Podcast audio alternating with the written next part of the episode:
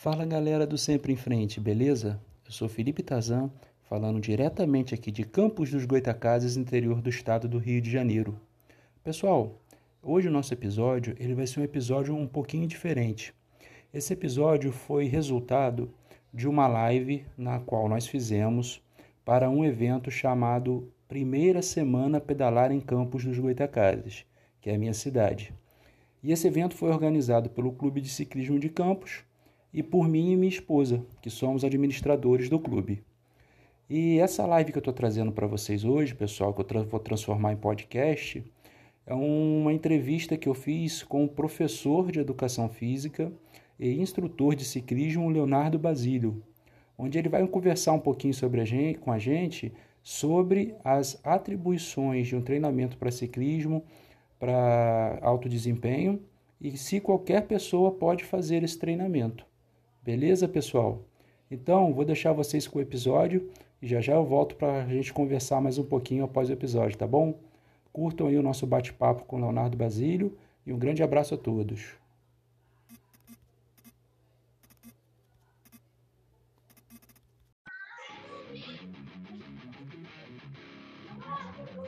Fala galera do clube, beleza? Eu sou Felipe Tarzan, administrador aqui da TV Clube de Ciclismo, do Clube de Ciclismo de Campos, e começando a nossa segunda live do nosso evento Semana Pedalar em Campos. É isso aí, pessoal. Galera, para quem não assistiu a primeira live, eu vou explicar um pouquinho o que é o nosso evento. O nosso evento ele busca trazer informações que possam contribuir para a difusão da cultura da bicicleta. Esse evento ele era para ser presencial, mas devido à pandemia, nós temos que fazer esse evento, infelizmente, online. Ou felizmente, né? Porque próximos nós já estamos pensando no modelo híbrido, um modelo de evento online e evento presencial. E hoje, galera, nós vamos receber aqui um, um professor de educação física, atleta, é, instrutor de ciclismo e treinador de ciclismo, que vai contar um pouquinho para a gente quais são as vantagens e desvantagens de você adotar ou não adotar um treinamento para ciclismo. Se atletas, se, se, apenas atletas treinam, ou você que utiliza a bicicleta no dia a dia precisa fazer pequenos treinos também, a gente vai esclarecer tudo aqui na live com o professor Leonardo Basílio. E é isso aí, pessoal. Vou chamar o Léo agora aqui para a nossa tela. Olá, Léo. Boa noite, meu amigo. Seja bem-vindo aqui a, a nosso evento e muito obrigado por você ter atendido tão gentilmente o nosso convite para participar aqui conosco. Olá, Felipe, boa noite, boa noite a todo mundo que está nos acompanhando aqui pelos canais. É, e é um prazer poder falar de ciclismo, uma atividade que eu amo muito, né? Paixão, eu pratico já há bastante tempo e, e agora posso compartilhar um pouquinho da nossa experiência com quem está começando, com quem já pratica também, é muito legal. Pô, bacana, bacana. Léo, mais uma vez, muito obrigado. E pessoal, vocês quiserem fazer perguntas para o Léo, podem fazer, porque no final da live nós vamos selecionar algumas perguntas para o Léo poder responder para a gente, tá bom? Então é isso aí, pessoal. Vai pensando na pergunta, no desenrolar da live, o que, que você quer saber sobre treinamento e desempenho em cima da bicicleta. Léo, meu amigo, eu sempre começo as minhas entrevistas fazendo uma pergunta de praxe, que é para situar o pessoal na contextualização do nosso convidado com a bicicleta. É, dessa forma, meu amigo, é, explica para a gente um pouquinho. Quando que a bicicleta começou a fazer parte da sua vida e quando você aprendeu a pedalar? Tá legal.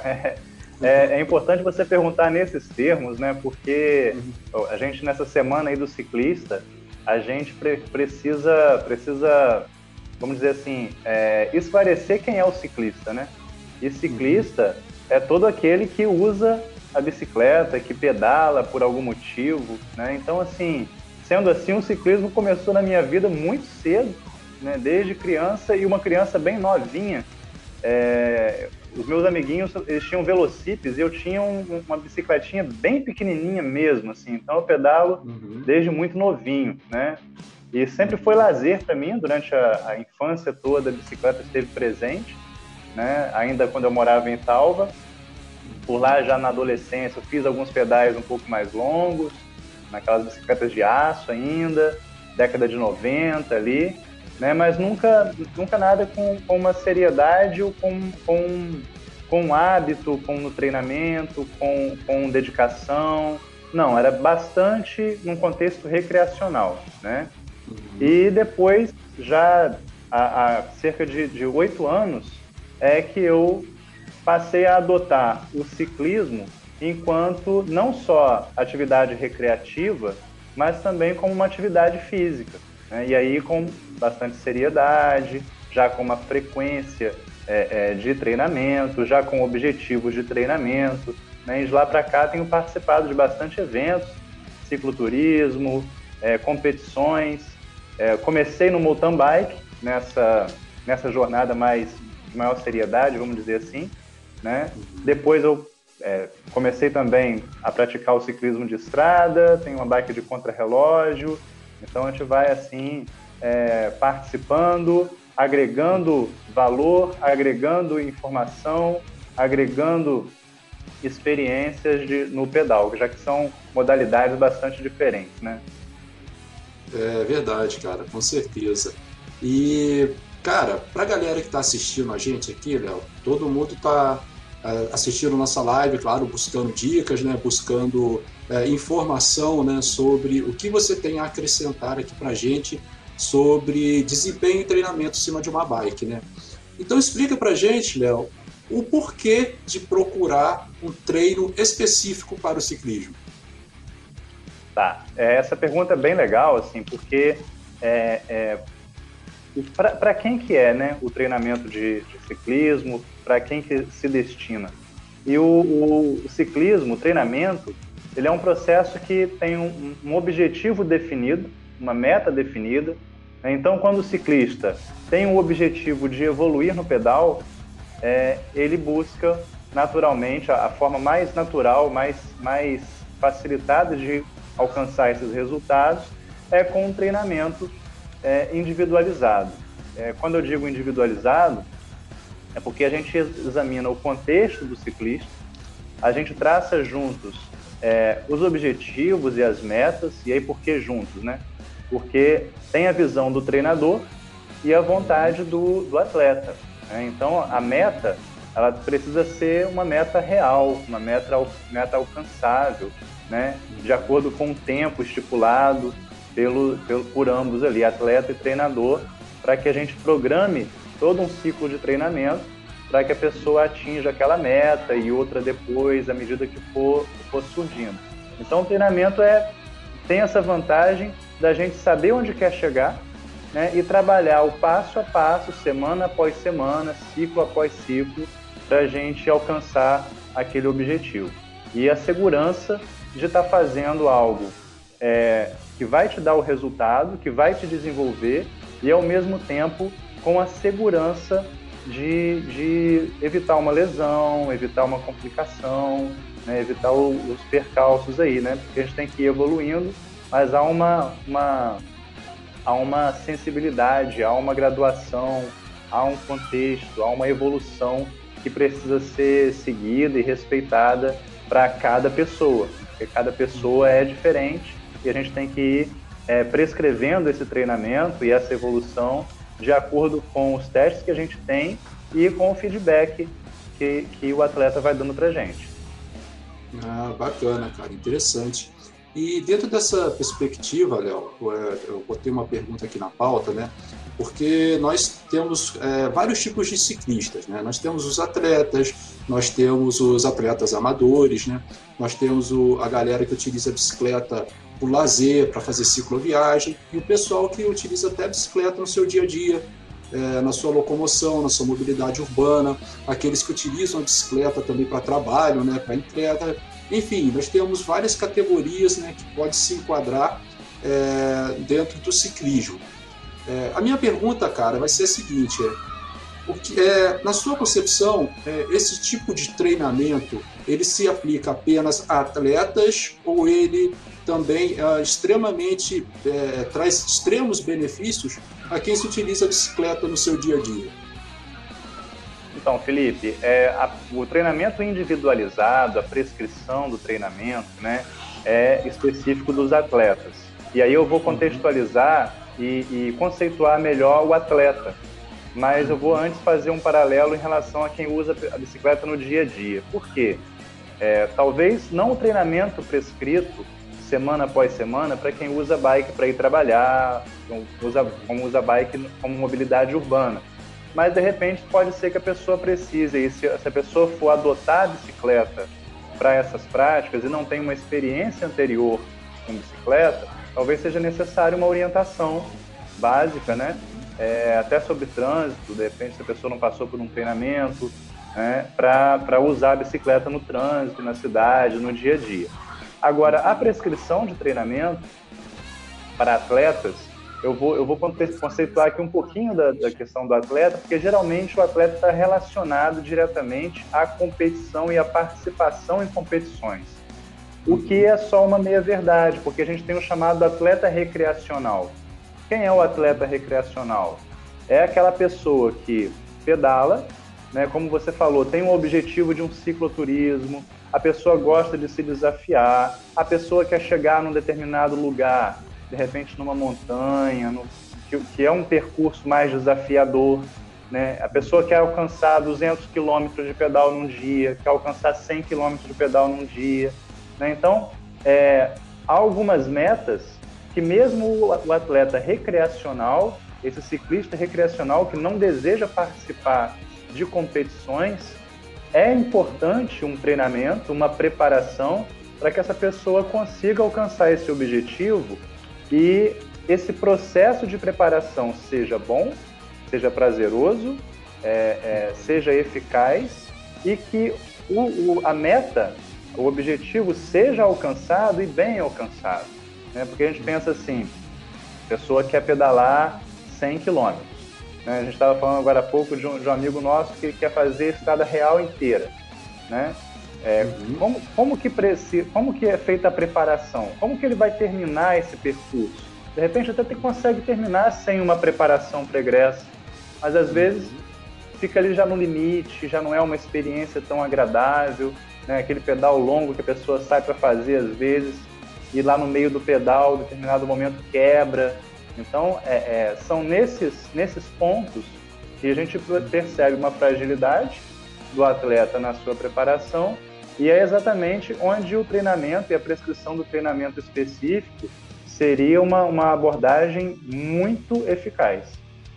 Uhum, pô, entendi, cara. E bem esclarecedor isso que você falou, principalmente quando você traz é, essa perspectiva, né, desse atleta recreativo, né, a diferença do atleta do, do alto rendimento né, das competições, o atleta recreativo. Pô, legal você pontuar isso, porque eu realmente não sabia dessa, dessa diferenciação. E o que o Léo falou, pessoal, que você está assistindo a gente em termos de aprendizagem de bicicleta, utilizar a bicicleta no trânsito, é, eu vou fazer aqui uma, um, um, pequeno adendo, né? Que existe no Brasil, galera, e toda a América Latina, né, essa rede se, se expandiu muito, que é a rede Bike Anjo. É, eles trabalham de que forma? Eles trabalham é, ensinando pessoas a pedalar e ensinando pessoas que estão andando de bicicleta como se comportar no trânsito. É um projeto muito bacana, inclusive eu faço parte, eu sou bike anjo também. E quem quiser participar, galera, se inscrever como aluno de algum bike anjo ou para ser um bike anjo, cara, é tudo é tudo gratuito online, dá para você fazer essa inscrição online, é gratuita e você pode participar e desenvolver também é, uma perspectiva que o bike anjo traz da humanização das cidades através da bicicleta. Então é um, é um projeto super bacana e quem quiser se inscrever, galera, é só buscar aí, Rede Bike Anjo, beleza? Já ouviu falar do Bike Anjo? Bem legal, Felipe. Não tinha ouvido falar, muito interessante. Gostei. Uhum. Vou, vou, vou me aprofundar aqui. Com certeza. E, meu amigo, é, diz pra gente o seguinte: claro que isso vai da percepção de cada pessoa individualmente, né? Mas você, como atleta, como professor de educação física, instrutor de ciclismo, né? Para você, qual é o tempo ideal para que uma pessoa inicie seu treinamento? Felipe, é, o, o, tempo da pessoa iniciar quando? É, é essa uhum. pergunta? Isso. Então, é, na verdade, a, é, a, qualquer momento a pessoa pode iniciar esse processo de treinamento, né? é, desde que ela vislumbre uma necessidade, uma, uma carência. Né? Então, como eu citei para você, a pessoa está percebendo que o pedal não evolui, está fazendo sempre a mesma coisa e não está conseguindo evoluir, ou está sentindo muito num pedal um pouco mais longo que faz, a pessoa quer melhorar nesse pedal longo, ou como eu disse, a pessoa tem um objetivo a médio e longo prazo, de um pedal um pouco mais desafiador, de fazer uma, uma cicloviagem, né? A pessoa percebe um objetivo, percebe uma necessidade e vai buscar a preparação. Como a preparação é individualizada, né, a pessoa uhum. pode procurar a qualquer momento.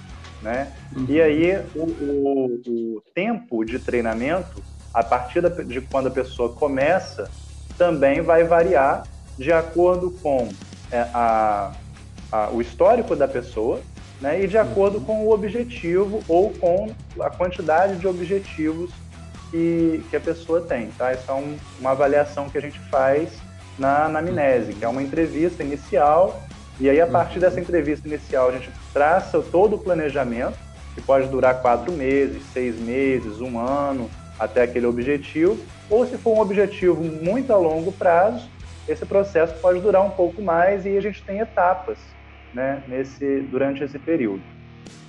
Uhum, entendi, cara, interessante. E você está falando dessa leitura preliminar né, do atleta, né? E, por exemplo, o cara que quer chegar hoje para você né, e, e, e, falar assim, pô, Léo, tô querendo começar no treinamento, tô querendo desenvolver no ciclismo, né? Aí você vai fazer essa leitura preliminar, né? Mas dentro dessa leitura preliminar, Léo, é, quais são os, os, exames médicos, né? Que a pessoa deve apresentar para iniciar um, um, um trabalho é, em cima da bicicleta voltada para o alto desempenho ou voltada até mesmo, né, como a gente comentou antes, para longas distâncias ou para é, é, é, ciclismo recreativo, como a gente estava falando. Quais são os principais exames médicos que ela tem que te apresentar, cara, para poder começar é, é, a praticar o esporte de uma maneira mais intensa? Tá. É importante você falar nisso, Felipe, porque é uma questão de segurança, né? Segurança em relação à própria saúde da, da pessoa. É, a gente, quanto profissional de educação física, a gente não, não é da, no, da nossa alçada exigir exames especificamente. Né? Uhum. A gente exige, a gente pede o atestado médico, né? Uhum. E fica a cargo do médico na, na consulta, na clínica, fazer os testes clínicos necessários e prescrever os exames é, clínicos e laboratoriais ou de imagem que ele, que ele achar por bem. Né? Geralmente, a gente segue ali é, as recomendações da OMS para aqueles exames é, que são exames de rotina né? e principalmente os exames cardio, cardio, cardíacos, né? para a gente ver a uhum. condição é, cardiorrespiratória da pessoa e é onde a gente tem um maior risco né? Então, a parte cardíaca e a parte é, de coluna, articulações, são, são questões mais, mais sensíveis que a gente deve prestar um pouco mais de atenção. Então, por exemplo, a pessoa a partir dos 35 anos é recomendado, é recomendado pela OMS, como exames de rotina, a cada 3 a 5 anos, uma, uma, uma bateria de exames cardíacos. Então, que uhum. muitas vezes é negligenciada. Isso para qualquer pessoa, né? Uhum. Qualquer pessoa. É, aí você fala assim, poxa, o praticante de exercício físico, ele é uma pessoa que não está muito exposta aos riscos de uma pessoa sedentária. Ok, é verdade. Por outro lado, o sistema cardiorrespiratório de um atleta, ele é muito mais exigido, né? Então a gente orienta que anualmente sejam feitos pelo menos esses exames e a OMS recomenda que sejam feitos de 3 a 5 anos para qualquer pessoa. Lembrando que isso é o mínimo, né? Uhum. Então, como é o mínimo, a gente orienta para que sejam feitos a cada ano, procura o cardiologista, né? e aí cada pessoa tem um histórico diferente também, tem aquela pessoa que já é hipertensa, tem aquela pessoa que tem é, parentes com problema cardíaco, com hipertensão arterial, e aí tudo isso interfere no risco que também é avaliado pelo próprio profissional médico. Tá? Uhum. É, tudo isso, Felipe, isso acontece, até aproveitando para complementar um pouquinho a pergunta anterior sobre esse tempo de, de treinamento. Né? Tudo isso uhum. acontece no, no início da, da, da, da fase preparatória, que é o que a gente chama de fase pré-preparatória do treinamento.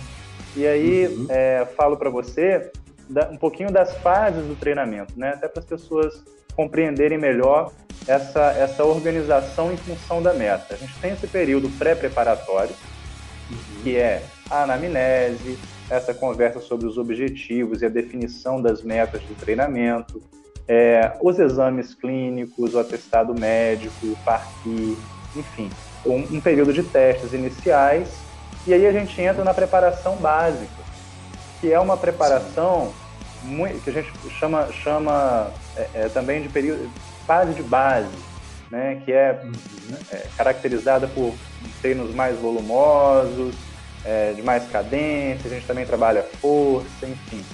Depois desse período, a gente vai para o período de preparação específica, que aí a gente já treina muito parecido, o mais parecido possível com a prova que a pessoa vai fazer, com a modalidade que a pessoa vai fazer.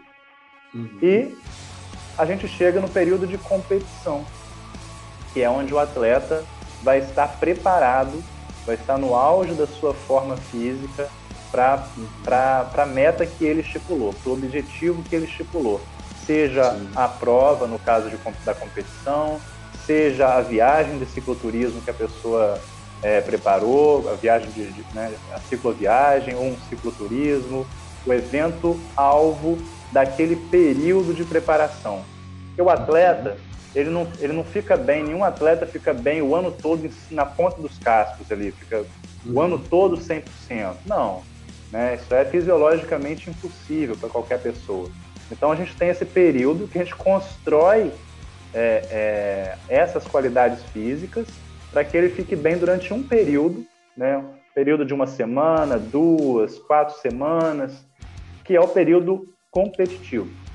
E aí a gente tem um decréscimo na forma física, que a gente chama de destreinamento, que também é feito de maneira orientada, né? Uhum. Que é a gente que a gente chama também de área de fase de transição, onde tem um destreinamento, a pessoa vai perder um pouquinho da, do rendimento que adquiriu durante esse período, que pode uhum. ter sido de quatro meses, de seis meses, de um ano, para entrar de novo num novo ciclo, de novo lá na fase básica, só que agora a pessoa que se estava aqui, ela vai começar esse período já um pouquinho acima no rendimento. Então a gente vai sempre evoluindo né, a cada macro ciclo de treinamento, que é o nome que a gente dá a todo esse período preparatório para um objetivo específico. Então, é, nota você uhum. que há toda uma preparação em função de um objetivo, né? Uhum. E aí a uhum. preparação para o Felipe vai ser diferente da preparação para o Leonardo, que vai ser diferente da preparação uhum. para Maria, com base no objetivo de cada um no nível que cada um está, na disponibilidade de cada um. É, enfim, acho que deu para deu esclarecer aí esse, esse período de, de preparação, né? É, sim, com certeza. E, cara, é, nós sabemos né, que existem os mais variados biotipos de pessoas. Né? Nós sabemos que tem aquelas pessoas que é, estão um pouco acima do peso, aqueles que estão é, abaixo do peso também, né? aqueles que estão dentro do, do IMC é, considerado é, é, adequado para a altura né, da, da, pessoa. E eu queria saber de você o seguinte, a gente percebe que muitas das vezes você tem é, um atleta que ele tem uma condição corporal, visualmente falando, é, digamos assim, que vai obter uma vantagem em comparação a outro atleta. Mas a gente sabe que na realidade isso não acontece, né? Vai do preparo. Né? É, dentro dessa perspectiva, você já avaliou vários atletas. Como que você faz essa avaliação e você é, determina como que vai ser o treinamento? Eu sei que você já explicou um pouquinho, mas dessa forma mais individualizada, é, observando o biotipo da pessoa, a condição física. Como é que você faz isso, é, é, assim, antes dos treinamentos, antes de escrever a planilha? Tá. É, vamos lá. É, como que a gente. Primeiro eu vou falar um pouquinho especificamente sobre biotipo e até sobre uhum. peso, né?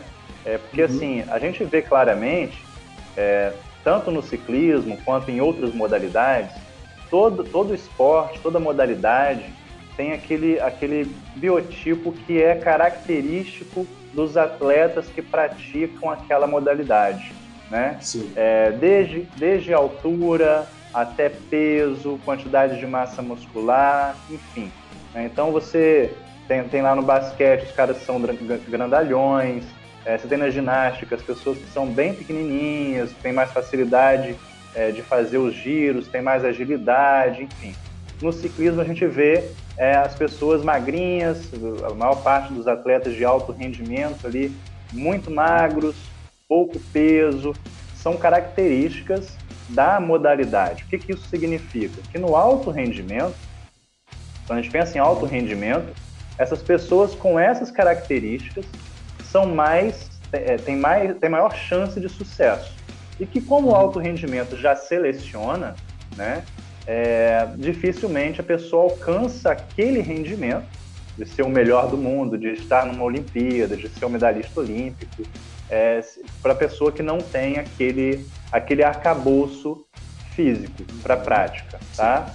É, no caso dos atletas recreacionais, ou mesmo dos atletas de competição, mas a nível estadual, a nível nacional, a nível regional, né, é claramente possível a pessoa praticar, né? Esse biotipo ele não exime ninguém, não, não, não, não descarta ninguém para fazer o esporte, para praticar o esporte. É importante que seja dito, né? Uhum. E não significa também, por outro lado, que uma vez que eu começo a pedalar, eu naturalmente vou ter o mesmo perfil daqueles atletas.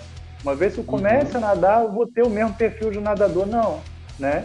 eu vou continuar sendo o Leonardo, você vai continuar sendo o Felipe. É claro uhum. que o corpo de cada um vai se adaptar e vai se modificar em função da atividade que está fazendo, mas também a atividade que nós somos expostos enquanto atletas recreacionais ou enquanto atletas de competição, mas que a gente não tem essa, essa, essa atividade como a principal da nossa vida, né? uma vez que eu sou professor, você é historiador, o outro é engenheiro, o outro é mecânico, enfim, né? É, é, uma vez que a gente não tem isso como atividade principal, dificilmente a gente vai fazer treinos, treinar aí seis, oito horas por dia, seis vezes uhum. por semana, é, a gente Sim. também não vai se tornar, o nosso corpo não vai se modificar a ponto de um atleta de alto rendimento. Tá? Uhum. Então esse, esse, é o primeiro ponto da questão do biotipo e da questão da operação é, que, eu queria, que eu queria destacar. Né? Uhum. A, sua, a sua segunda pergunta foi como a gente, como a gente identifica e lida com isso, né? Isso, exatamente. É, a questão do, do, do, biotipo, a questão até do peso corporal, você falou do IMC, né, interfere bastante na prática do, do ciclismo quando a gente pensa em rendimento. Então, por uhum. exemplo, quando você pensa numa pessoa é, que está um pouco acima do peso, se, se uma pessoa que está bem magrinha ali imprime uma, uma potência X e a pessoa que está acima do peso imprime a mesma potência na bicicleta, numa subida, a pessoa que está magrinha vai chegar lá em cima primeiro. Por quê? Porque ela tem menos peso para levar, para carregar. Né? Isso, é, isso é uma questão. Né? É, então, assim, é, Questão de emagrecimento, a gente vai percebendo e vai fazendo trabalhos específicos para atender nesse caso. Uhum. É, e a gente tem testes que nos dão parâmetros. A gente tem teste de FTP, a gente tem teste de frequência cardíaca máxima, é, e a gente tem principalmente o feedback dos atletas quando cumprem os treinos, e aí a gente vai dosando a carga de treino em função desse feedback e dos resultados de teste. Então, assim, é um trabalho constante de avaliação, reavaliação e prescrição de treinamento em cima do que vem acontecendo durante todo esse, esse período, tá? Uhum. Ah, bacana, cara, legal essas, essas informações, né? Porque acaba até desmistificando algumas coisas, né? Que o pessoal fala, poxa, eu não vou começar a pedalar porque é, eu tenho até vontade, mas eu não tenho, não tenho, sei lá, vocação, não tenho, não tenho perna para isso, tal.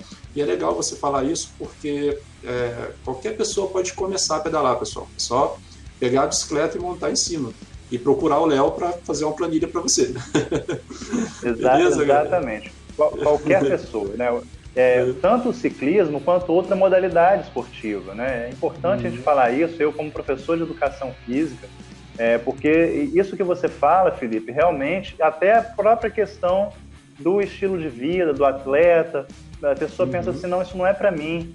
Ou a pessoa vê, vê, um, vê um amigo, vê uma amiga é, fazendo um pedal de, de 80 quilômetros, de 90 quilômetros, e fala assim, poxa, isso não é para mim, isso é absurdo. Né? Então, mas a gente precisa é, chegar com essa orientação de que, de que esse resultado ele é construído, de que é gradativo, né, e que todo mundo pode sim e deve é, é, praticar. Lembrando que assim a, a melhor atividade física para a pessoa, quando a gente fala de pessoas comuns, né, não atletas de alto rendimento, a melhor atividade física não é aquela que combina com o seu corpo ou com o seu porte físico. A melhor atividade física vai ser aquela que você tem mais prazer em fazer. Né? Por é quê? Porque você tendo prazer em fazer, você tende a fazer para sempre. Você tende a dar, a dar continuidade, né? É ruim quando a pessoa está no sedentarismo e que ela tem que fazer uma atividade porque é obrigada a fazer. Né? Então, não, está no sedentarismo, procura algo que você goste de fazer. Né? Sim, Gosta sim. de pedalar? Acha prazeroso? É legal? Campos, né, para quem é de Campos aqui está nos assistindo, né, é uma cidade excelente para iniciar a prática de ciclismo, porque é muito fácil pedalar em Campos. É, é, é verdade. Tudo, tudo plano. Né? Então, mesmo uma pessoa que não tem a, a, o hábito de fazer atividade física, monta numa bicicleta e consegue cobrir uma distância considerável já nas primeiras semanas, nos primeiros dias de treino. Então, é, uhum. é, bem tranquilo por ser, por ser plano, né? Não, não, a exigência é menor, então é uma, uma atividade é, de fácil adoção para quem para quem está sem fazer exercício físico. É verdade, cara, com certeza. E você falou aí, cara, da questão do prazer que o esporte traz, né? É, eu gosto muito de ciclismo, gosto muito de natação também, cara. Mas eu fui me meter a fazer musculação, cara, daquilo não dá para mim, cara. Eu fico parado lá dentro daquela academia levantando peso, olhando lá para fora, olhando minha bicicleta parada. Falei, por que, que eu tô aqui? A bicicleta tá lá. pois é. Você, você tocou num assunto interessante, Felipe, porque assim, uhum. é, a gente tem essas preferências, né? É, uhum. eu, eu compactuo da sua, do seu. Sou igualzinho você, assim. A musculação não gosto muito de praticar. Uhum. Agora, é uma questão interessante porque para o ciclismo, e inclusive para natação também, a musculação uhum. ou algum tipo de trabalho de força é bem importante, é bem interessante sim, a pessoa sim, fazer. Com certeza. Né? Porque aumenta o rendimento no ciclismo, é, evita lesão, melhora a coluna, parte da, da musculatura é, paravertebral, core.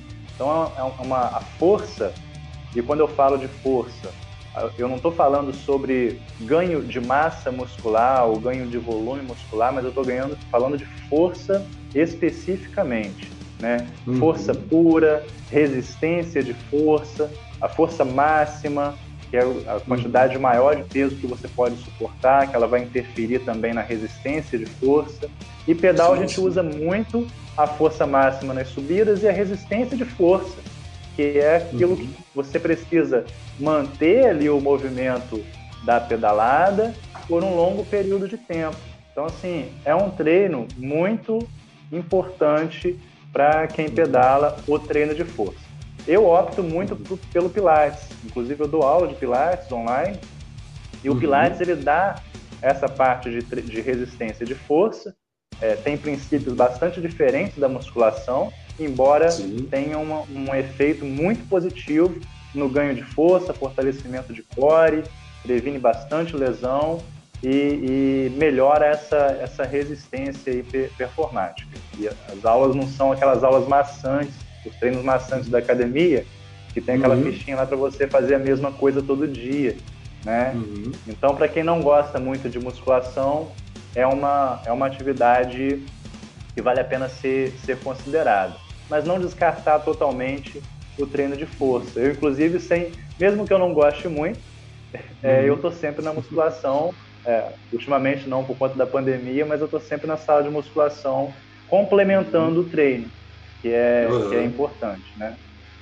Sim, sim. Interessante você falar isso, cara, porque é, eu nunca, eu nunca assim, olhei pro, pro Pilates, sabe? Nunca, nunca tive a, a, a, a perspectiva de observar o Pilates é, como algo que pudesse afetar meu rendimento na bicicleta.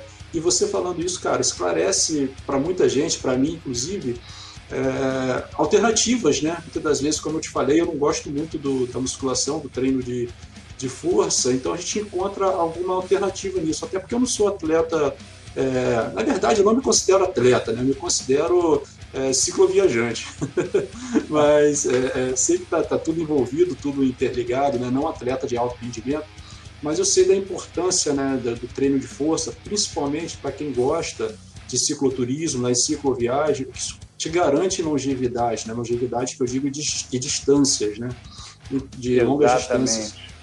É, e, Exatamente. Pô, você pega uma cicloviagem que você pedala do, de manhã até no final da tarde, ali muitas vezes, e dias consecutivos.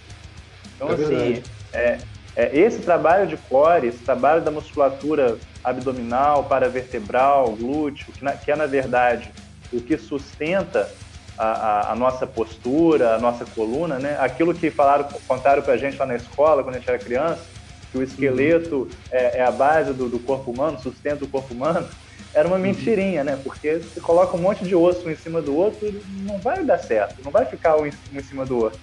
Então, o que sustenta nosso corpo é a musculatura bem desenvolvida, são os tendões é, bem conectados, fortalecidos, né, os ligamentos preservados. E o que faz isso é um, um trabalho de fortalecimento eficiente. Uhum. Sim, pô, bacana, legal, cara. E, meu amigo, quais são os recursos utilizados, né? É, os recursos básicos, né? Vamos botar assim, porque existem vários tipos de recursos, né? Mas quais são os recursos básicos utilizados no treinamento para ciclistas?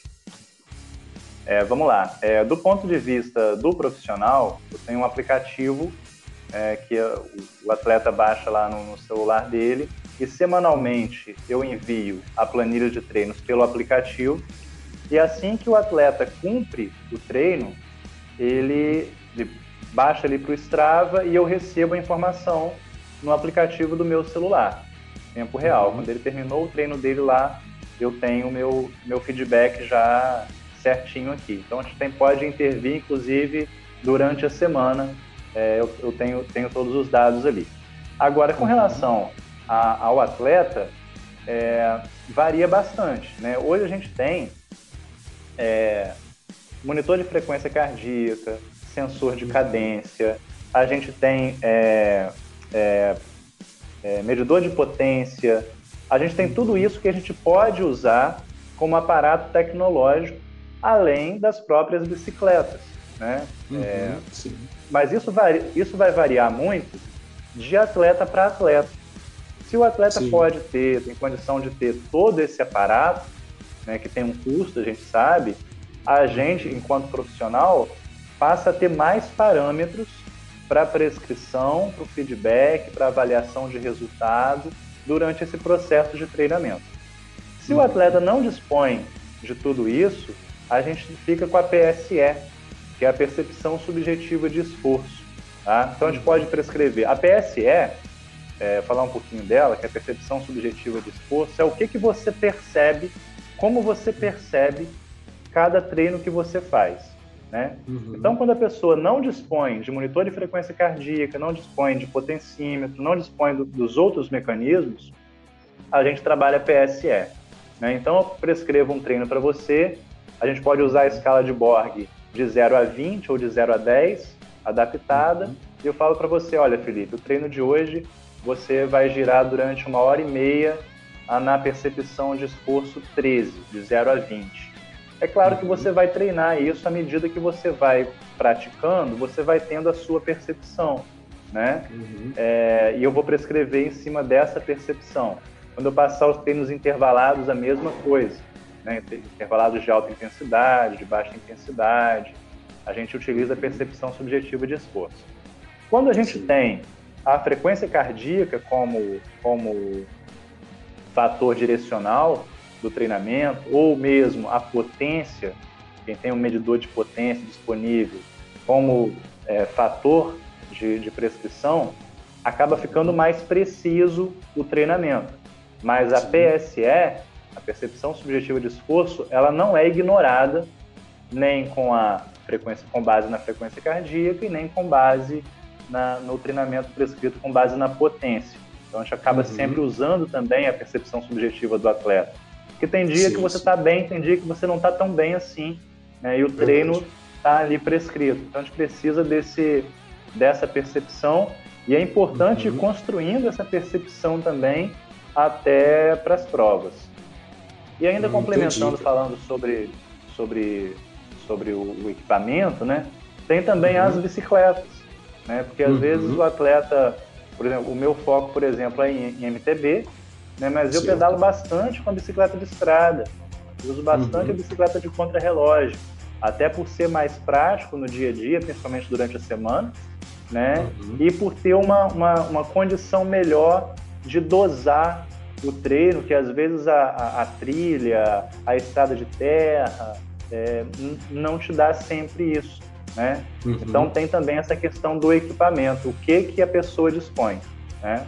Então a gente vai uhum. ajustando ali as necessidades e as condições também de cada um.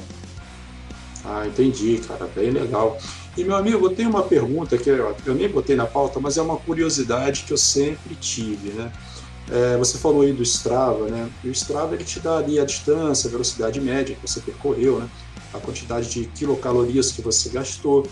É, eu não sei se você tem essa informação, cara, mas até que ponto é, o Strava ele oferece para você informações é, confiáveis do desempenho do ciclista, é, até como gasto mesmo de calorias, como é, frequência cardíaca, com todas essas coisas. Ele é um aplicativo confiável nesse ponto ou você é, é, é, é, recomendaria outro tipo de, de, análise e de equipamento que possa analisar essa, essas, essas medidas?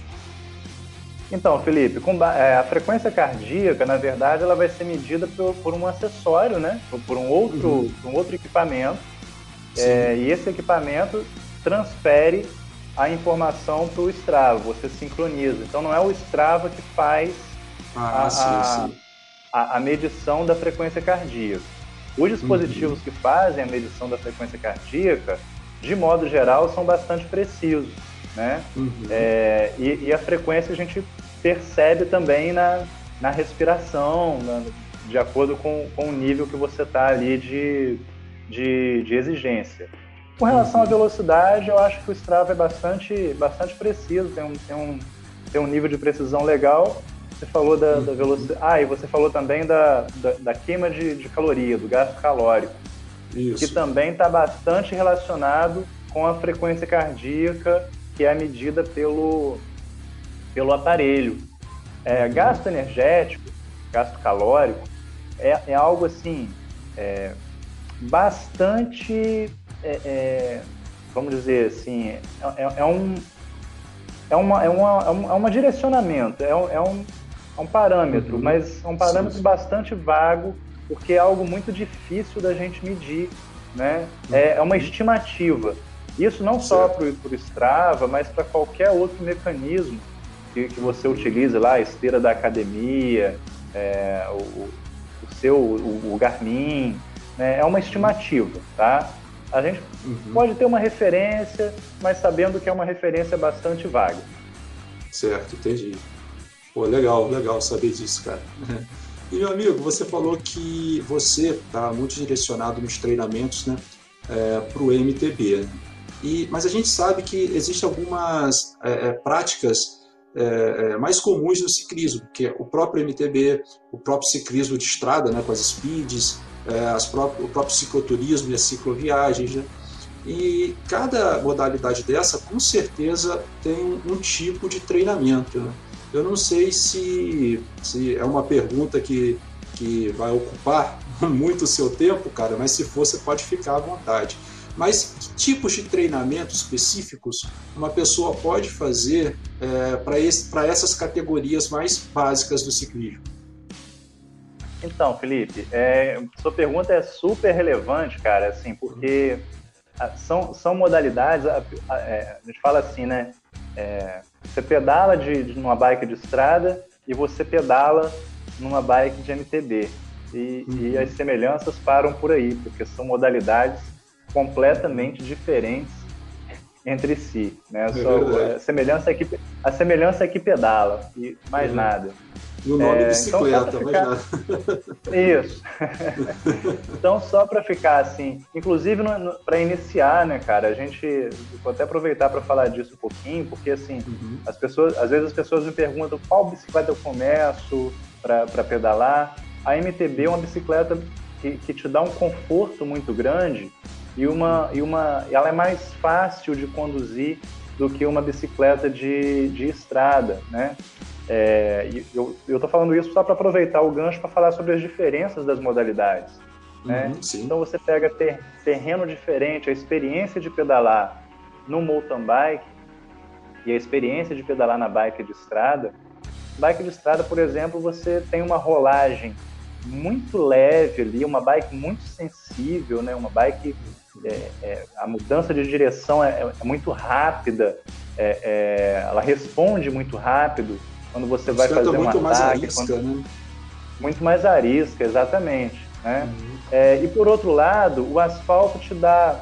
É, é, é, se a bike não te dá o conforto do, do, da, da mountain bike, a bike de estrada, a experiência de rodar no asfalto ali, com pneu com uma calibragem lá em cima, gente coloca mais de 100 libras no, no, no, no pneu da bike de, de estrada.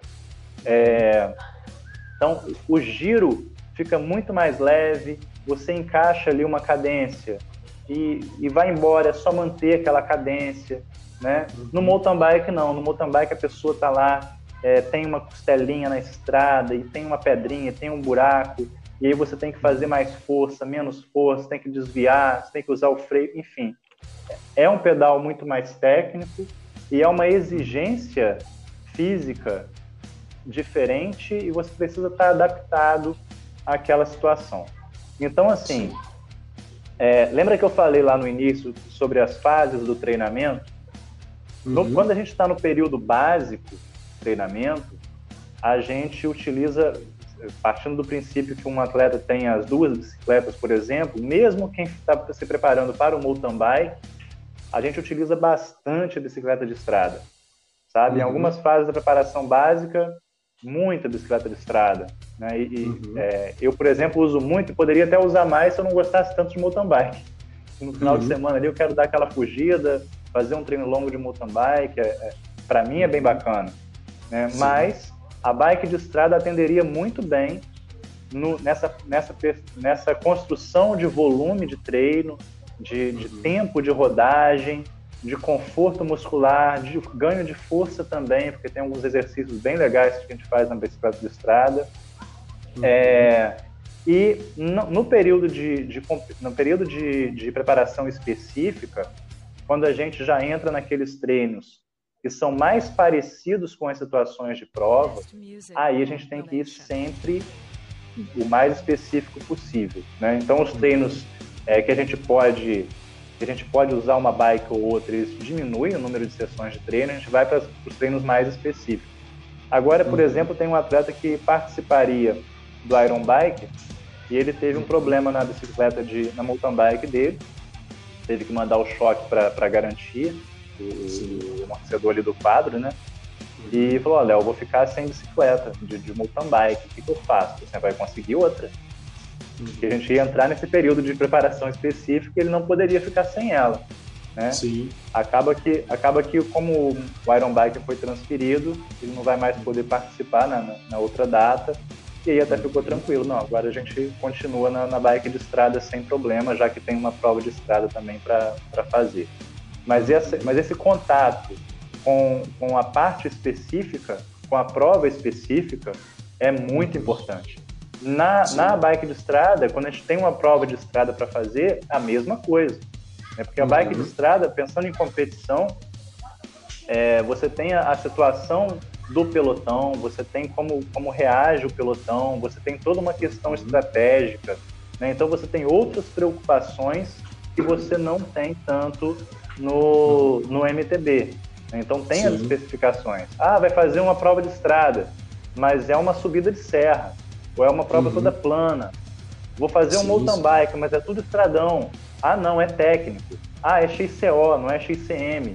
Então, uhum. é, tudo isso a gente precisa levar em consideração na, no período de preparação específica ali e atender para que a pessoa chegue lá é, o mais, o mais é, é com, com, com, experiências o mais reais possíveis uhum. com relação à prova que vai fazer.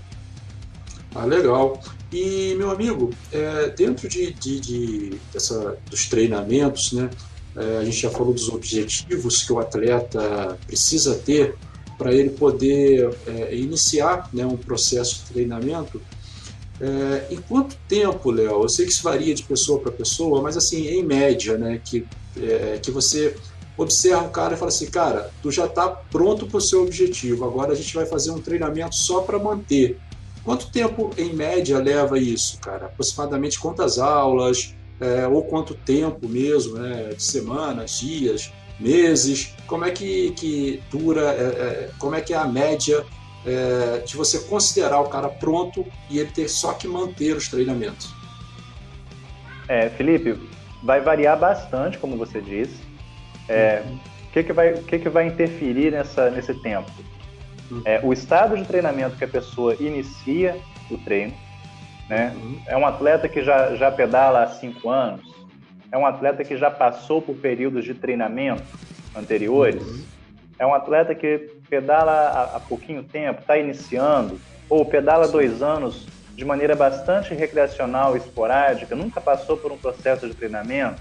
Né? Então, uhum. essa é uma, uma questão importante que vai interferir nesse tempo. Outra uhum. coisa, qual é o objetivo desse atleta? Né? Uhum. É, esse atleta quer pedalar 200 quilômetros, ele está começando a pedalar agora, uhum. vai demandar um tempo maior. É, esse, esse, atleta já é um atleta que vem treinando há algum tempo, ele tem uma prova-alvo específica e essa prova é daqui a três meses, seis meses. Né? A gente uhum. já tem aí uma delimitação também é, é, de, de, de meta e de tempo né, para a gente uhum. trabalhar. Então a gente vai ajustar em função disso.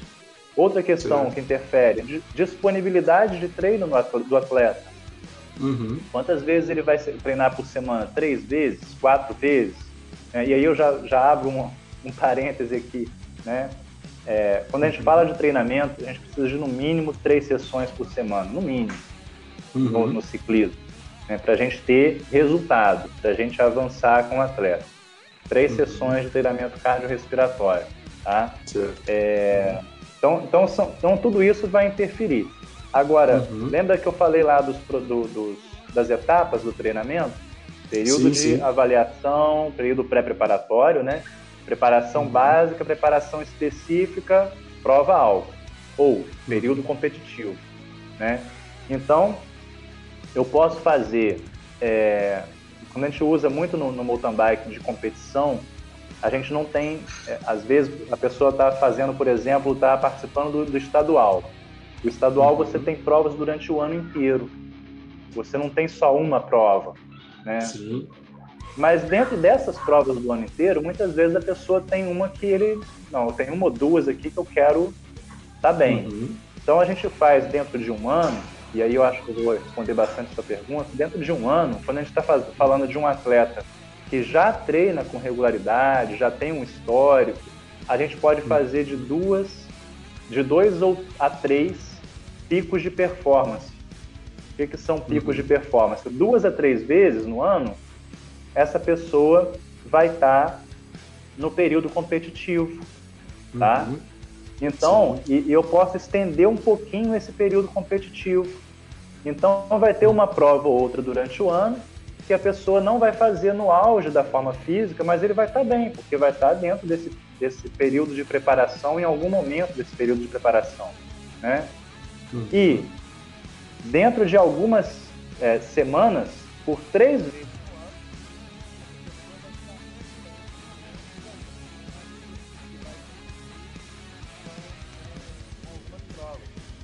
Uhum. E, Léo, eu acho que o seu áudio desconectou aí alguma coisa, porque tá saindo bem baixinho o seu áudio aqui pra gente. Tá, vê se melhorou agora. Eu esqueci de colocar no. no... Melhorou. De colocar no silencioso aqui, eu recebi uma ligação agora. Não, não, tranquilo, melhorou, melhorou sim. Tá, até, até quando você ouviu aí? É, até os três picos de performance durante o ano, deu para pegar? Deu, deu para pegar, deu para pegar. Porque aí a gente organiza o treino é, é, dessa forma. Porque é uma coisa que precisa é, ficar clara, Felipe, uhum. é que a gente não consegue manter, é, e, e, isso ninguém, tá? nem uhum. como treinador e nem quanto atleta, não consegue uhum. manter o mesmo nível durante Sim. o mesmo nível que eu digo em alto nível, né? Em alto uhum. nível, para mim, eu, Leonardo, não consigo estar 100% durante dois meses ou três meses. Não uhum. consigo. Uhum. Então, é, é, eu tenho oscilações. O treino é sempre ondulatório. Né? Eu tenho uma uhum. fase de competição e aí eu caio um pouquinho para eu resistir, aumentar a intensidade do treino de novo. Né? Porque no período uhum. de preparação específica, a intensidade do treino aumenta muito. A intensidade Sim. das sessões aumenta muito. Né? E aí eu tenho um, um, pico de performance, mas eu não consigo manter aquilo, senão eu vou me lesionar. Senão uhum. acontece o que a gente chama de overtraining, né? que sim, é um sim. risco da, das pessoas, principalmente que buscam performance e não são submetidas a uma prescrição de treinamento, né? Uhum. É, da pessoa tá sempre querendo fazer um treino forte, treino forte, treino forte, treino forte, uhum. e não evolui mais. Sim. E ao contrário, não é que não evolui, começa a cair. Sim. Começa a cair e corre o risco de se lesionar. Né? Então a gente precisa uhum. desse, desses picos de performance, respeitar o período de destreinamento, que é o período de transição, para a gente iniciar um uhum. novo ciclo. Tá? E bacana você falar sobre isso, cara, porque puxa até um gancho para nossa próxima pergunta, que é a seguinte, cara: quais são os cuidados, Léo, que o ciclista deve ter entre um treinamento e outro, entre uma competição e outra, aquele momento que ele não está em cima da bike, que ele só vai treinar, sei lá, daqui a dois, três dias. Quais são os cuidados, cara, que ele deve ter para manter o seu corpo em dia, né? Para não ocorrer é, até mesmo esse overtraining que você explicou para a gente o que, que é, é para que ele mantenha o rendimento dele é, no nível, digamos assim, aceitável para o alto rendimento ou para o rendimento que ele espera, né? É, mesmo não sendo atleta de alto rendimento. Então, é, qual é esses cuidados que o ciclista deve ter? Tá, é, essa pergunta sua é excelente porque é o que você quer abordar é o período de recuperação. Como eu me, me, recupero de um treino para o outro. E eu vou começar falando até da organização dos treinos. Por quê? Eu falei aqui que é no mínimo três vezes por semana que a gente precisa treinar, né? É, então tem gente que treina três vezes por semana, quatro vezes por semana, cinco, seis vezes por semana. E para começar, é importante definir quantos dias por semana e como a pessoa uhum. encaixa esses treinos. Por quê? Tem treino que a gente faz que ele é muito exigente fisicamente. Tem treino que a gente prescreve que é muito exigente fisicamente. Então eu passo um treino é, longo, por exemplo, num domingo, e esse treino dura 4, 5 horas, um treino de MTB. Né? Uhum.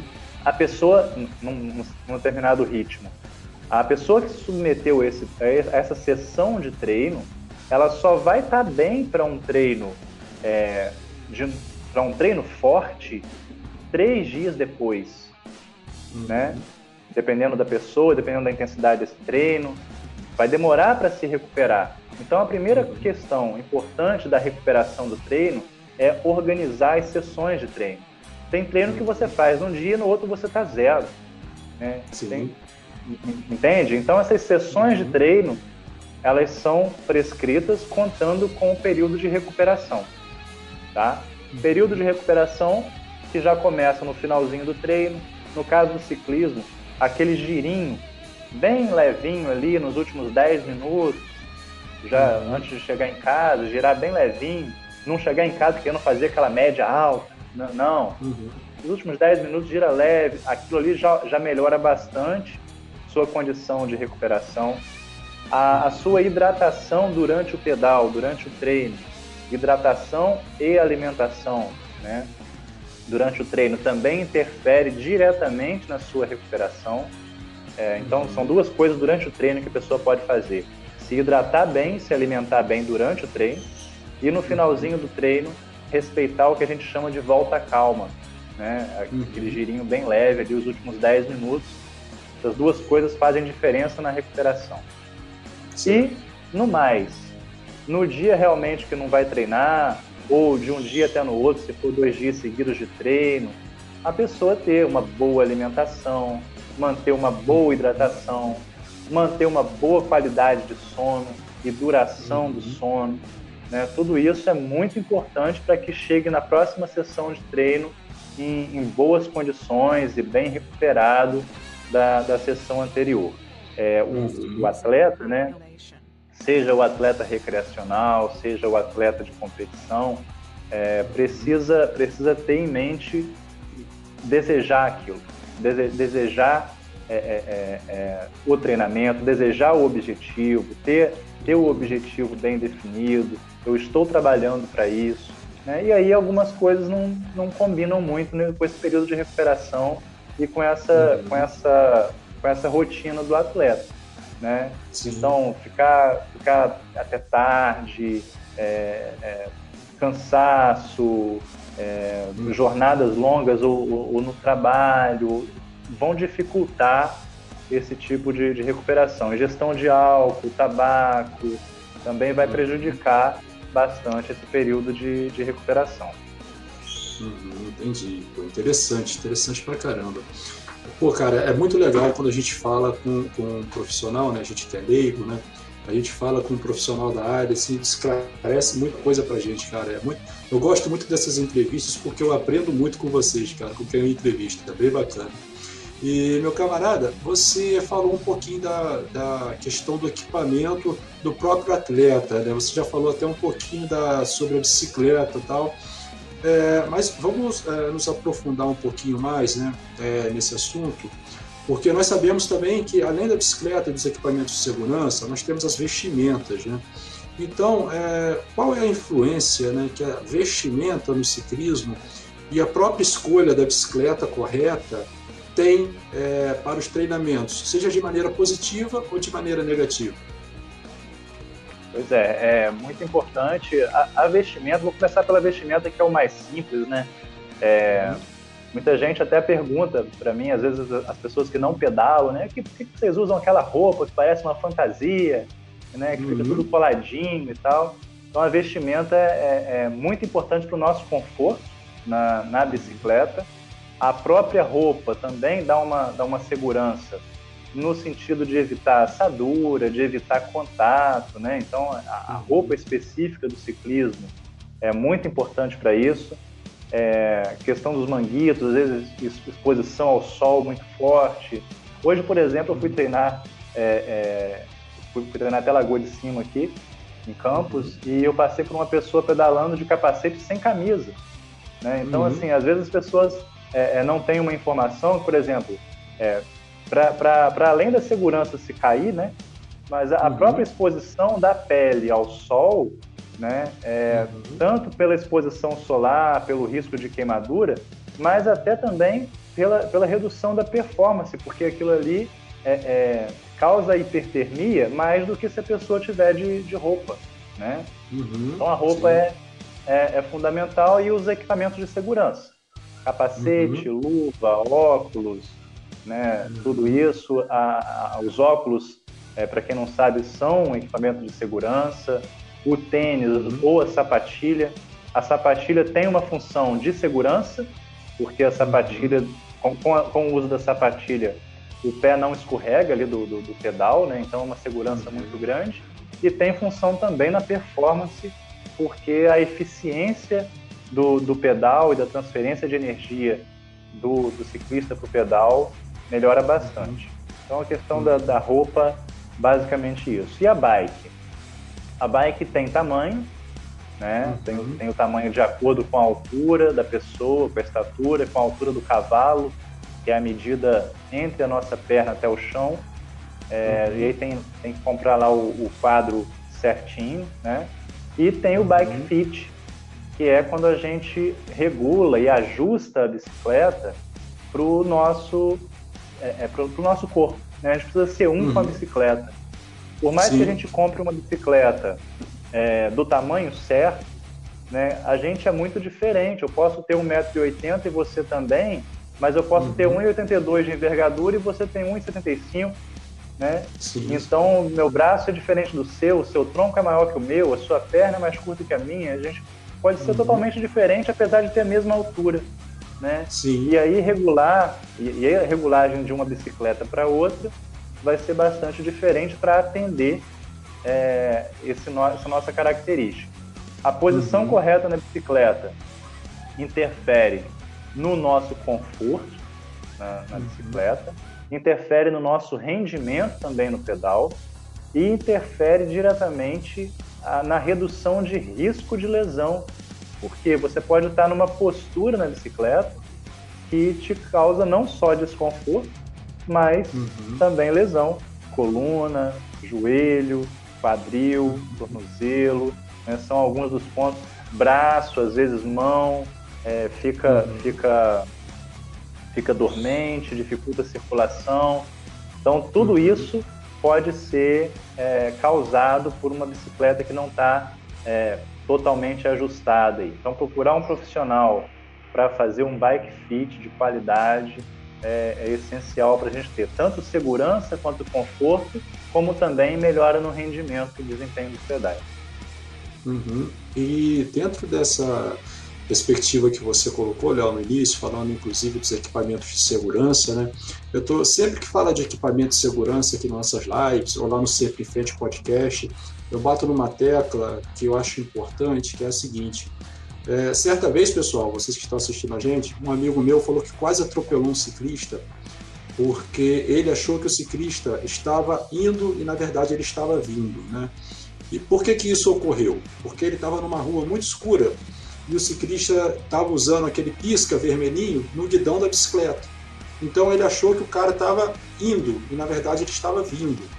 Então, pessoal, vamos ficar atento a isso, né? Vamos colocar a luz vermelha sempre voltada para trás, para nossa própria segurança, para a segurança também é, de alguns motoristas é, que estão ali guiando e, e, muitos deles não têm intenção de, de, causar acidente, até gostam, né? muitos gostam dos ciclistas, mas eles podem se confundir. Então, vamos pensar nisso, galera. Vamos botar a luz vermelha voltada para trás e caso você não tenha como adquirir um farol nesse momento, coloca um pisca amarelo ou branco na frente, só para não confundir os motoristas, cara, porque segundo o CTB, a bicicleta é um veículo como qualquer outro, né? E a, a, exigência de iluminação é essa: luz branca na frente ou amarela e luz vermelha atrás. Vamos pescar essa ideia aí, pessoal. Valeu? E, a gente, a gente precisa ser visto, né, Felipe? A gente precisa é, muito ser certeza. visto, né? Precisa, Tudo aquilo que a gente fizer para para melhorar essa, essa, essa, visibilidade. E uma outra coisa que eu gostaria de, de, de complementar o que você disse é para a uhum. gente também, enquanto ciclista, ter essa, essa questão da direção defensiva, né?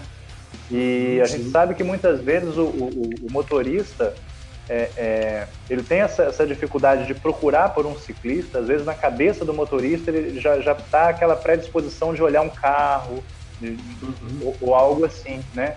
E uma outra coisa que já aconteceu comigo algumas vezes e que eu aprendi com isso foi que, principalmente para quem treina já um pouco mais de tempo e desenvolve uma certa velocidade na bicicleta. A bicicleta de estrada atinge velocidades muito altas.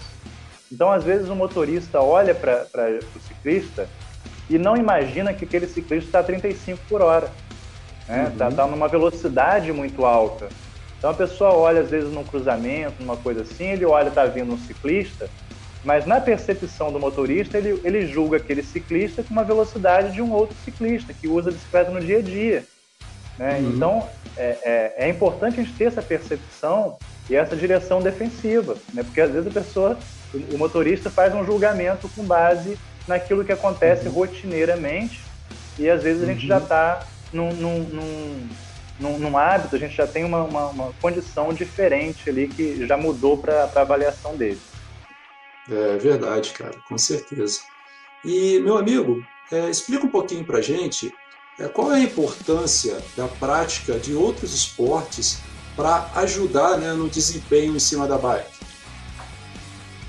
Vamos lá, Felipe. Além da, da, da questão da força, né, que eu já, já mencionei, é, que, é, que, é, fundamental a gente ter um trabalho de força de suporte, tanto para prevenir lesão, quanto para aumentar o, o, nosso rendimento e desempenho nos pedais, a gente tem alguns estudos falando sobre treinamento cruzado. O que é o treinamento cruzado? É, é você fazer uma outra modalidade juntamente com o ciclismo. Né? O treinamento cruzado acontece em várias modalidades diferentes. Tá?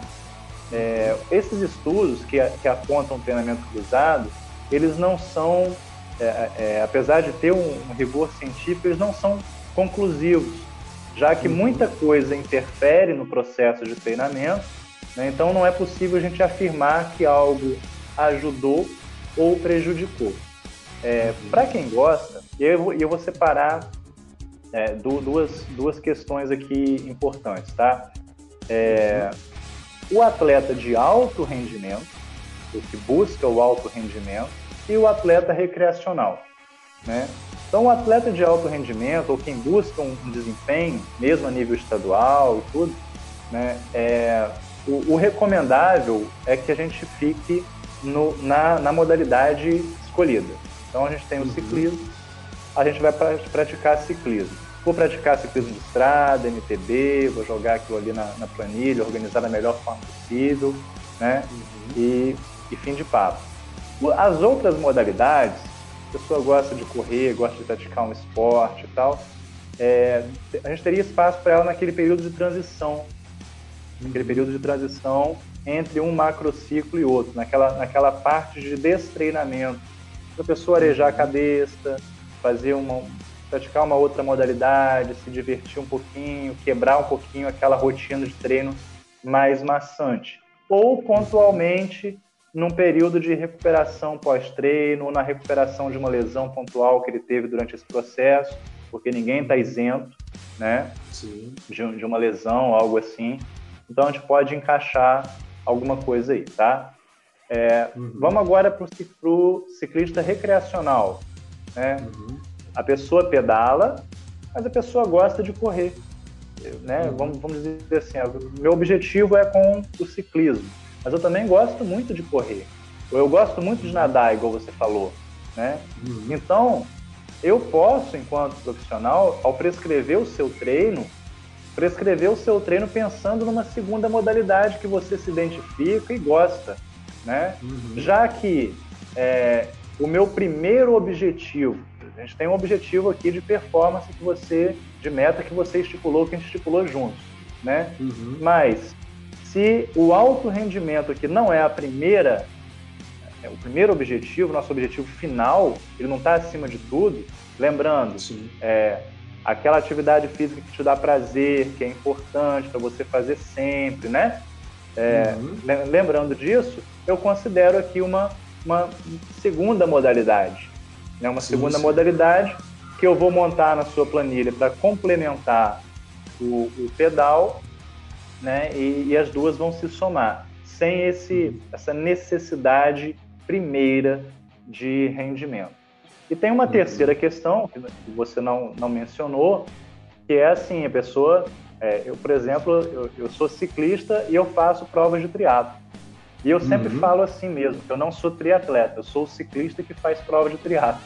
Por quê? Uhum, Porque é, o meu treinamento é um treinamento de ciclismo, né? É claro que eu vou fazer uma prova de triatlo, eu vou correr também, eu vou nadar também, mas o meu, o grosso do meu treinamento continua sendo o ciclismo. E isso é pontual, as provas de triatlo que eu participo são pontuais, né?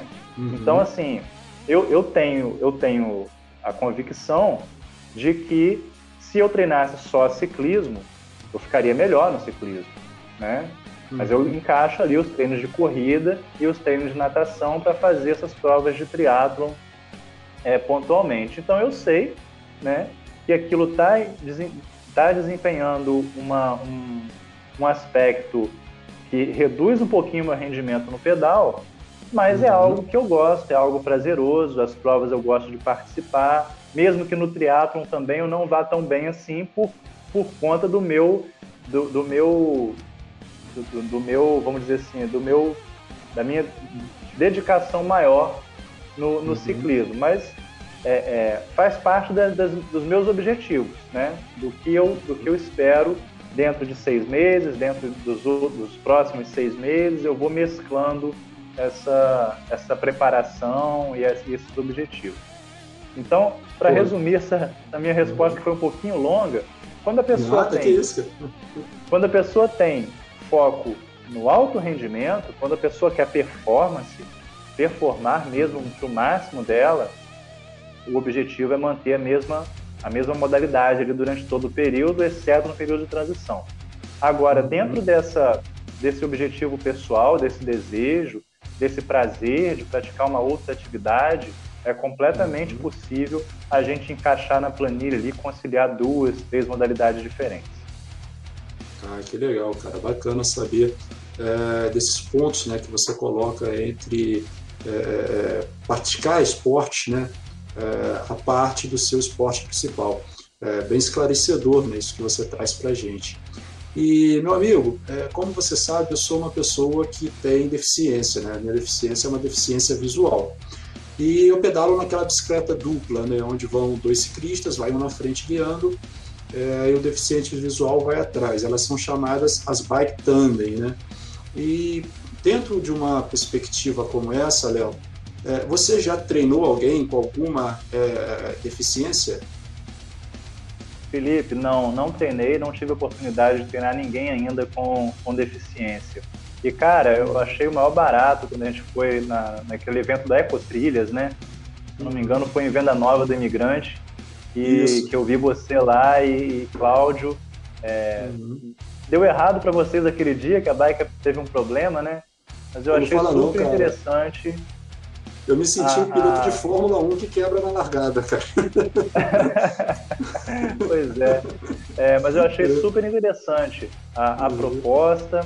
E eu queria até saber um pouquinho de você também, aí, de você falar um pouquinho da experiência sua com, com, com o pedal, com o ciclismo e a, e a sua prática, para eu aprender um pouquinho com você também.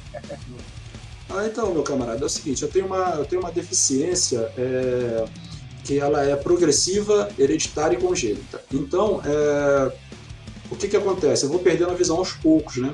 Eu comecei a pedalar com 12 anos né, de idade, comecei a fazer minhas primeiras trilhas de mountain bike lá no Morro do Itaoca, aqui em Campos, pessoal. É, e pedalei mais ou menos até meus 22 anos. Foi quando eu resolvi parar de pedalar porque minha visão ela já não estava mais contribuindo para que eu usasse a bicicleta. Né? Exato 10 anos depois, com 32 anos, eu e a minha esposa, a Carla, a gente estava pensando numa forma de eu voltar a pedalar. E ela é lá da Baixada Fluminense, da cidade de Seropédica. E a gente foi lá visitar né, os nossos parentes, né, a mãe dela, os pais dela que vivem lá. E a gente andando na rua, a gente se deparou com uma bicicleta dessa, uma bike tandem. Aí pintou aquela ideia, poxa, é, vamos voltar a pedalar sim. Aí estudei né, alguns modelos né, para comprar, alguns modelos é, que eram, que são né, fabricados aqui no Brasil. É, nós escolhemos uma bicicleta da Houston, não é? o modelo, a, a, marca é Houston e o modelo é a KB2. E com 32 anos, cara, exato 10 anos depois, né, eu voltei a pedalar. E participei, né, comecei é, é, é me condicionando né, novamente, nunca fiz um treino específico para bicicleta, mas participei de algumas provas, participei do Bike Tour Vassouras, né, uma competição que tem lá em, em Vassouras. Participei da Volta Ciclística de São Salvador com essa bicicleta. Nós conseguimos implantar uma categoria para deficientes visuais. É, eu, se não me engano, há três anos, né? É, três anos para trás, nós conseguimos implantar a categoria para deficientes visuais na prova na volta ciclística de São Salvador. Participei também do Paracambike, que é uma competição também de mountain bike que tem lá em Paracambi. E tal qual a, a, a em Venda Nova do Imigrante, né? na primeira subida, que foi a subida da Cascata lá em Paracambi, meu câmbio deu problema, acabou a própria Quebrou. Quebrou. Aí, Poxa, e, muito cara, legal, muito legal a sua história. Uhum. Tá, pode terminar. E, e, é isso, cara. Assim, eu acho que a dificuldade maior, Léo, que a gente encontra na bicicleta Thunder é na subida, né? Porque apesar de serem duas pessoas pedalando, o peso também é dobrado. Então a gente tem uma, uma, uma dificuldade maior nas subidas. Mas fora isso, cara, a Tandem ela tende assim, é, tanto para a estrada, né, que você pode trocar um pneu ali, botar um pneu 700, é, tanto para mountain bike, ela atende de uma maneira assim, dentro das, das características de uma bicicleta tandem, né, ela atende muito bem né, quem se utiliza dessa bicicleta, quem é deficiente visual, quem tem alguma dificuldade de locomoção, né, a tandem também ajuda bastante nesse processo de, de inclusão das pessoas com deficiência no mundo do ciclismo. É bem interessante essa bicicleta. Bem legal, bem legal. Fico feliz de, de, de saber que 10 anos depois você conseguiu voltar a pedalar, né? Que é uma atividade que você sempre amou, né, Felipe? É verdade, cara. E minha relação com a bicicleta, cara, ela tem ciclos de 10 anos, né? Eu tô com 39, tomara que 42 anos mantenha o ciclo. a joia, vai manter. é verdade. Meu amigo, a gente está chegando aqui, cara, no final da nossa pauta, né? A última pergunta eu vou fazer para você agora, né? E mas antes de mais nada, eu queria te agradecer sua presença aqui, cara. É, foi muito esclarecedora. É, eu convidei o Léo lá atrás, pessoal, mais ou menos uns dois meses atrás, né, para esse evento, e o Léo falou: não, cara, vou participar com certeza. Super gentil, super é, é, é, é legal com a gente, e foi uma entrevista assim, super bacana. E eu vou deixar aqui, Léo, a última pergunta para você. Quais são as dicas que você dá, cara, para quem quer começar um treinamento de ciclismo? A joia. É, quero aproveitar para agradecer o convite, né? Falar de ciclismo, falar de bike, de treinamento, é algo que me dá muito prazer, né? Eu amo o pedal, amo o mountain bike, o ciclismo de estrada também, por associação. Então essa oportunidade é muito legal e quero te parabenizar pela iniciativa da semana, né, na Semana do Ciclista, porque, assim, é, é, cara, é muito importante a, a gente disponibilizar informação, informação de qualidade. Os temas da semana são bastante variados, né? Então, assim, a gente vê bastante gente iniciando no ciclismo, seja no ciclismo recreacional, ali como lazer, como atividade física, seja usando a bike no, como meio de transporte, como mobilidade urbana. E a gente poder contribuir com informação dessas pessoas que estão chegando na modalidade, começando a praticar, é realmente muito bom e muito importante, porque falta informação de qualidade. Né? Às vezes, uhum. é, erros que a gente, que, que, eu, que você cometeu lá no início, né? Uhum. às vezes hoje uma fala que a gente dá, ou que alguém fala, ajuda bastante para que as pessoas é, é, tenham um início mais, mais tranquilo, lembrando que o ciclismo né, é uma atividade, é uma prática corporal de aventura. O ciclismo envolve risco, né, risco no trânsito, no caso do MTB, risco nas trilhas. Então, é, o risco não é algo desanimador, né, mas o risco é algo que ele precisa ser controlado, né? controlado com, com as atitudes, controlado com o uso do equipamento adequado, com a preparação adequada. Né? Então, é, essa informação é muito importante e você está de parabéns aí no Clube de Ciclismo de Campos pela iniciativa da semana. É um, um prazer participar. É, e com relação à pergunta, assim, quem quer é, quem quer começar no treinamento, né, é, vou responder também de duas formas. Eu me coloco à disposição enquanto profissional para prescrever esse treinamento, né, e de, de, de, uma outra forma, né, que não contratando um treinador, porque eu vejo que as pessoas, que cada pessoa, ela é responsável também pela sua prática. Né? Uhum. Eu sou um profissional é, que incentiva bastante também a autonomia da pessoa na escolha e, e na, na, na, prática da, da, da, atividade física, da prática corporal que, que quer fazer, né? Então, uhum. se você está é, tá começando, se você quer é, começar a, a, treinar, levar um pouco mais sério, a, a, a evoluir, é, uhum. o, o, o, caminho mais, mais natural, o mais ordinário, né, seria o profissional, seria a prescrição, mas você pode fazer algo mesmo sem ter o, assessoramento direto de um profissional. Primeiro, informação de qualidade, então buscar canais, pessoas que possam te dar informação de qualidade. Lá no Ciclismo Consciência, eu procuro gerar conteúdo de qualidade, informativo, sobre treinamento, sobre prática corporal, sobre ciclismo de estrada, mountain bike. Então você segue lá no Instagram que você vai conseguir esse tipo de informação. É, outra coisa, é, ter constância nos treinamentos, né? treinar pelo menos três vezes por semana. A pessoa que pedala só no final de semana, ela não consegue uma evolução a nível cardiorrespiratório, não consegue evoluir no ciclismo e ainda fica um longo espaço de tempo sem fazer uma atividade física, considerando que só faça o ciclismo. Então é como se a gente sempre como sedentário tivesse um estímulo de exercício, então sempre está no risco, né? Então uhum. colocar um treino durante a semana ali, meio de semana e uns dois finais de semana, no mínimo, para você evoluir.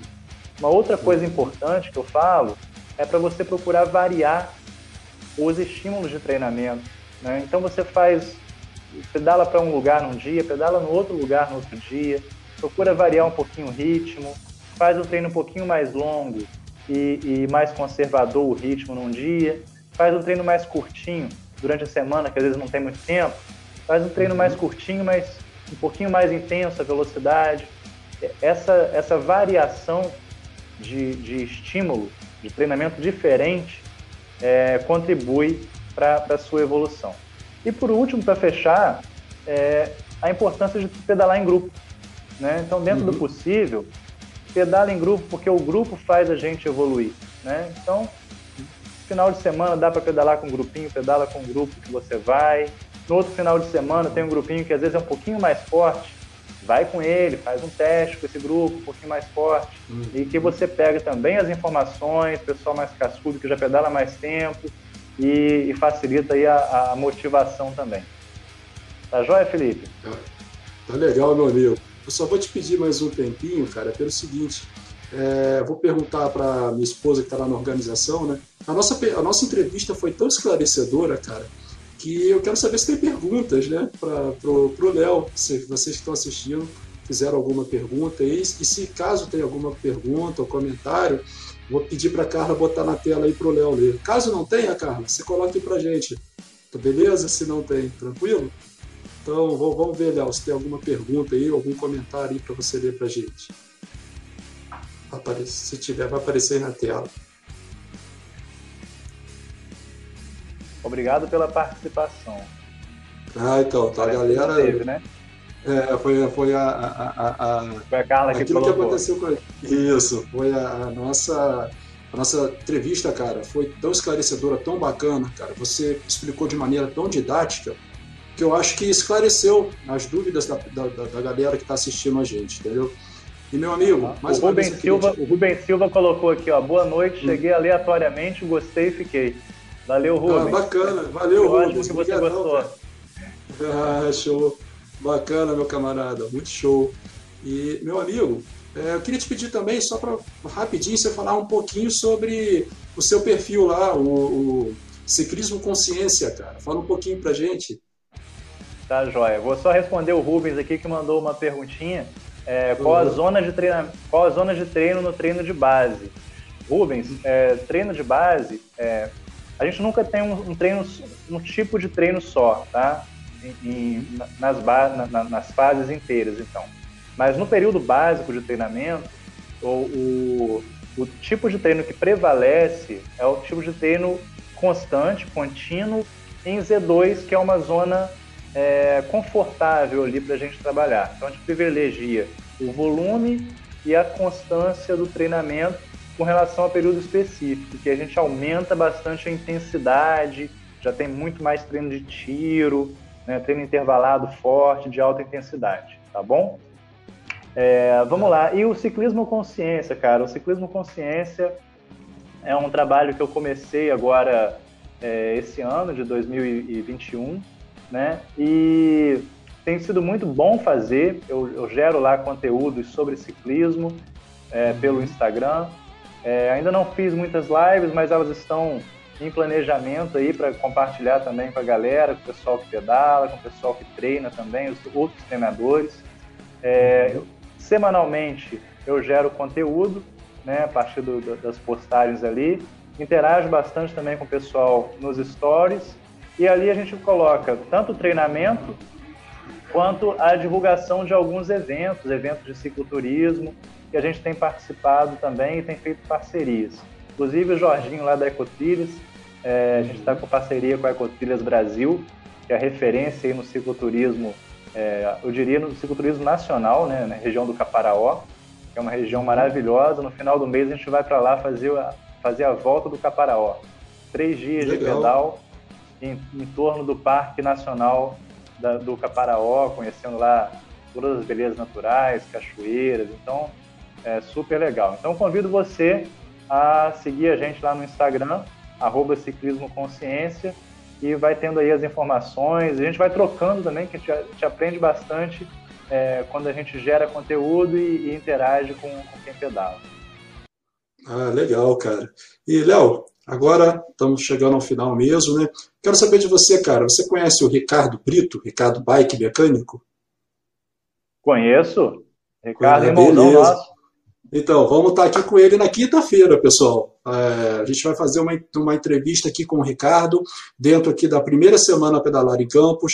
A gente vai falar um pouquinho né, sobre quais conhecimentos você precisa ter básicos sobre mecânicas, sobre mecânica, desculpe, e quais são as ferramentas que vocês precisam utilizar e ter no seu jogo de ferramentas para que você não fique a pé nas trilhas, nas estradas e até mesmo dentro das cidades, nas ciclovias. Então, galera, a nossa próxima é, live, entrevista, bate-papo, vai ser com o Ricardo Bike, é, Ricardo Brito, nosso amigo, e ele vai falar um pouquinho para a gente sobre essa questão da mecânica base em, básica em bicicletas. Beleza, pessoal? No mais, galera, é isso. A Semana Pedalar em Campos, ela continua, ela está sendo é, transmitida em comemoração ao dia 19 de agosto, que é dia do ciclista.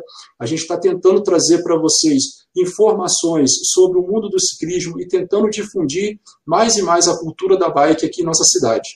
É isso aí, pessoal. Eu sou Felipe Tarzan, administrador aqui da TV Clube de Ciclismo, do grupo Clube de Ciclismo de Campos, agradecendo ao Léo mais uma vez pela sua participação e me despedindo de vocês. Até quinta-feira, pessoal, às 19 horas, nós estaremos aqui com o Ricardo e no sábado nós teremos a presença também do pessoal do IMTT, do Instituto Municipal de Trânsito e Transporte aqui da cidade de Campos. Beleza, pessoal? A gente vai tratar sobre as perspectivas do Instituto para o ciclismo em Campos, é, é, das atribuições que o Instituto tem, e vamos fazer também a leitura, pessoal, das duas pesquisas que nós fizemos através do Clube de Ciclismo sobre o perfil e a questão estrutural para o ciclismo aqui em Campos. Conto com vocês na quinta e no sábado. Beleza, amigos? No mais é isso. Eu me despeço de vocês. Mais uma vez, obrigado, Léo. Obrigado, Rubens, que participou. Obrigado a Carla, que está lá na organização. E a você que assistiu a gente até agora, pessoal. Um grande abraço e Clube de Ciclismo. Ninguém fica para trás.